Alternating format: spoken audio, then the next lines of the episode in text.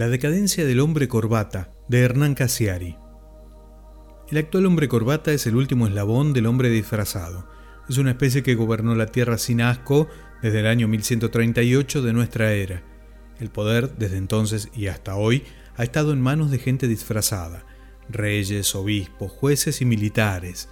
Cada vez que un hombre corriente accede a un puesto de omnipotencia, se convierte en un hombre disfrazado y por tanto al acto de posesión se le llama investidura. Cuanto más perverso sea el cargo de poder, tanto más ridículo será su disfraz.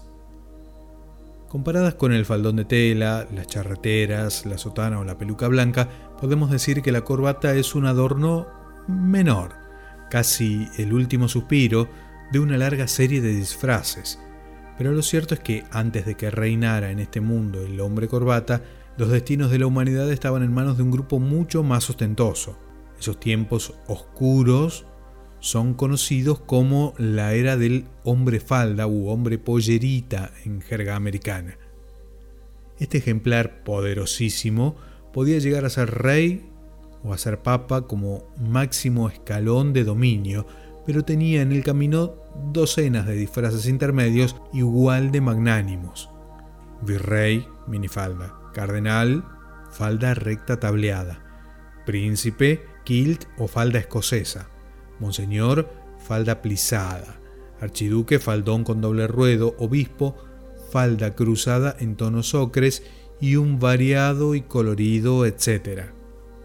Cada uno de estos escalafones requería de un disfraz monumental y emperifollado en donde nunca debía faltar, por lógica, una falda, y al mismo tiempo algún elemento multiforme y llamativo en la testa, los seres con falda pero sin algo extravagante en la cabeza se denominaban mujeres, y lo contrario, antílopes.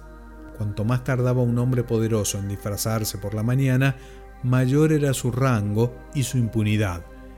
Al principio del siglo XIII hubo reyes que, al acabar de vestirse, debían volver a quitarse los atuendos porque ya era otra vez la hora de dormir.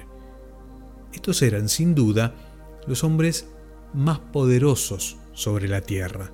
Hoy los reyes casi han perdido el poder magnánimo de su disfraz. Su figura monárquica solo es simbólica y se conserva en algunos países menores para que las señoras de avanzada edad tengan de qué hablar por la tarde en la peluquería y para que sus maridos jueguen a las cartas con la baraja llamada alta o figuras. Pero en cambio, la vertiente cristiana del hombre falda u hombre pollerita, hablamos aquí del sacerdote en cualquiera de sus jerarquías, tiene aún hoy un poder tenebroso que sigue basándose en la ostentación de su indumentaria. El poder del clérigo está ligado íntimamente al oscuro secreto de su disfraz. Nadie sabe a ciencia cierta cuánto tarda un obispo en vestirse o desvestirse. Solo algunos niños pueden dar cuenta de esto, pero son más tarde silenciados con dinero. El cristianismo sigue siendo entonces por acumulación económica el gobierno mejor disfrazado del mundo, por eso funciona sin necesidad de territorio.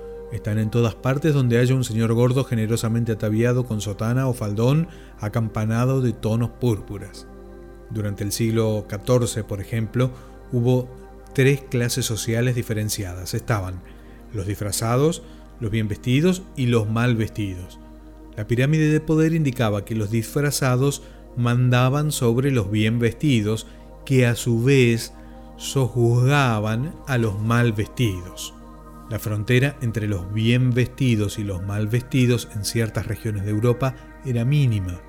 En Francia, por ejemplo, únicamente los diferenciaba el olor. A mediados del siglo XV aparece una cuarta clase social en el concierto de las indumentarias. Esto ocurre cuando el navegante Colón, un bien vestido, le pide dinero a los reyes católicos, dos disfrazados, para dirigirse en barco junto a un grupo de reos mal vestidos a conquistar nuevas tierras. El hombre moderno descubre entonces a los desvestidos, que son muchísimos y saben bailar muy bien. Los desvestidos, sin embargo, no cuajan bien en un mundo regido por la vestimenta reglamentaria, El hombre falda o pollerita cubre con telas y ropajes al desvestido y lo hace con mano dura. Una vez ataviado, el desvestido ocupará el cuarto lugar en las posiciones sociales de entonces bajo el nombre de esclavo, más tarde soldado y recientemente albañil. Así comienza una era en donde el antiguo mal vestido, ahora llamado comerciante, tiene por fin a alguien de quien burlarse. A esta burla se la llamará más tarde el capitalismo. El hombre bota nace en este intermedio. Es un ejemplar violento que ocupará un lugar preponderante en los conflictos entre el hombre falda y el bien vestido, dos grupos, estos, que comenzarán a pelear por las ganancias económicas de los desvestidos. En general, las guerras de los siglos XVII al XIX ocurren entre pueblos que acostumbraban a llevar divertidos disfraces, sobre todo en la cabeza. Turbantes los árabes, tefilines los hebreos, cascos los romanos, cuernos los vikingos, sombreros los cowboys, los indios plumaje. Cada grupo de poder pone como excusa la religión o las tierras, la libertad o la dignidad, el honor o la rencorosa deuda, pero en realidad cada quien defiende a muerte la coquetería de su particular sombrerito. Finalmente, triunfará el bien vestido, relegando así el poder de los hombres falda en una segunda categoría. Los reyes serán conminados a darse la mano entre sí por el resto de la eternidad, mientras que los clérigos tendrán como castigo devolver 340 dólares por cada niño manoseado. El bien vestido, con el correr de los siglos, decide hacer uso de su posición de poder utilizando únicamente un esbozo de disfraz, al que llamará corbata. En este punto de la historia se desarrolla una idea muy avanzada. La corbata, que es un símbolo primario de poder, será usada también por el esclavo. La diferencia solo radica en que los bien vestidos usarán corbatas de un pueblo llamado Italia. Según los historiadores contemporáneos hay dos clases de hombres que usan corbata, aquellos que se ven obligados y aquellos que lo desean. Vamos a centrarnos en el segundo grupo. Hay dos clases de hombres que desean usar corbata, los que suponen que así se verán mejor y los que sospechan que así se verán más serios. Quedémonos otra vez con el segundo grupo. Hay dos clases de hombres que desean usar corbata para parecer más serios, los empresarios y los políticos. Esta rama de la rama de la rama de los primeros hombres corbata es la que ha dominado el mundo durante todo el siglo XX. El resto de los hombres con corbata son quienes antiguamente se denominaban esclavos y ahora se llaman funcionarios públicos o empleados del Estado. Para despistar, el hombre corbata inventa a finales del siglo XIX los Juegos Olímpicos, una fiesta deportiva en donde la gente cree que las personas del resto del mundo se visten con atuendos típicos. Allí se muestra a mexicanos con sombreros gigantes, a rusos con pantalones anchos, a españoles con camisas alunares y a africanos con taparrabos de mil colores. Todo es mentira, el mundo se viste de dos maneras. Cuando los mal vestidos quieren estar cómodos, se desajustan la corbata. Y cuando tienen una fiesta, se la ajustan. A excepción de la clase baja, que cuando está de fiesta se pone la corbata en la cabeza. A principios del siglo XXI, la corbata comienza a desaparecer. Lenta, paulatinamente. En este nuevo tiempo, solo la utilizan por placer los ladrones obsesionados con el dinero en las televisiones del mundo los hombres con corbata ya son únicamente banqueros, directivos de compañías telefónicas, senadores, presidentes de gobiernos democráticos y otros políticos de calaña diversa. Las usan de seda, casi siempre rojas, con un traje oscuro delante de una camisa blanca.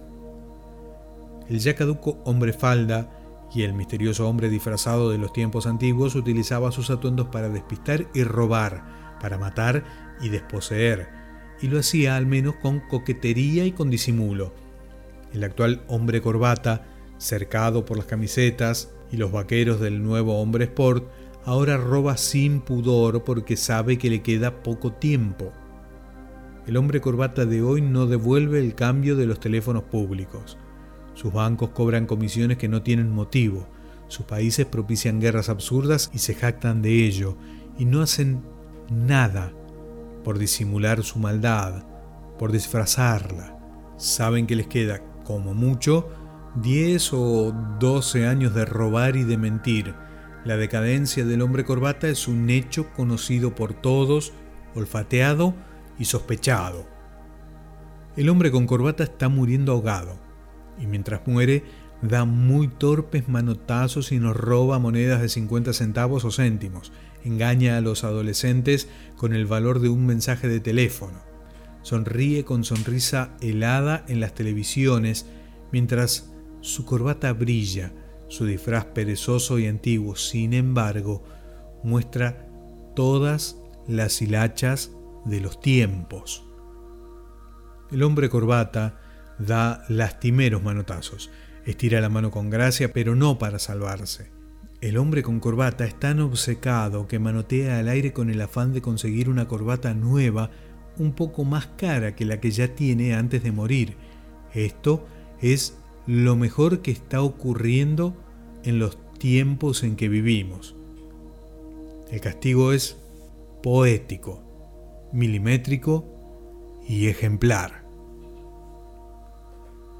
publicado el 16 de octubre de 2007 de Hernán Casiari, La decadencia del hombre corbata.